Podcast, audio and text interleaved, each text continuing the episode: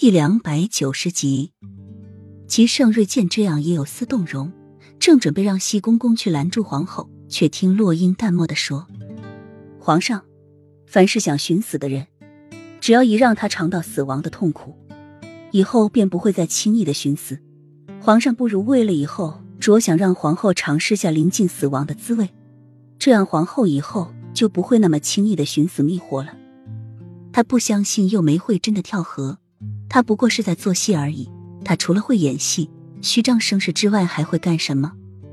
齐盛瑞往下落英，落英轻轻一笑，用唇语告诉齐盛瑞：“就算皇后死了，他也能救活。他可是妙手回春，死人都能救活的医仙。”幼梅一听，当即愣了一下，随后就更加吵着闹着要跳河自杀，哭得何其凄惨。樱花夫人说的对。这也不能再由着皇后的性子胡来了。齐盛瑞一说完，吵着闹着要跳河的幼梅就回过头来，跪在齐盛瑞身边，声音悲壮：“皇上，你是不是不爱臣妾了？以前臣妾划破一个手指，你都担心的不得了。如今臣妾要自杀，你却不闻不问。不是不爱了，是皇后你这次做的实在太过分了。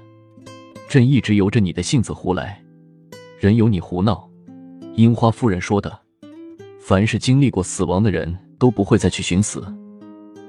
齐盛瑞丢下这句话，就拉着小溪朝教场走去。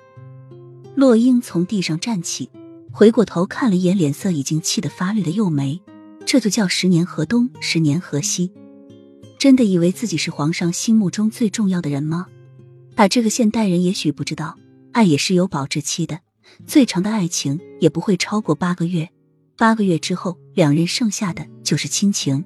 而小溪是齐盛瑞的儿子，两者比起来，谁更亲？樱花夫人，又没叫住洛英，眼角高挑，眼神毒辣。本宫不会放过你的。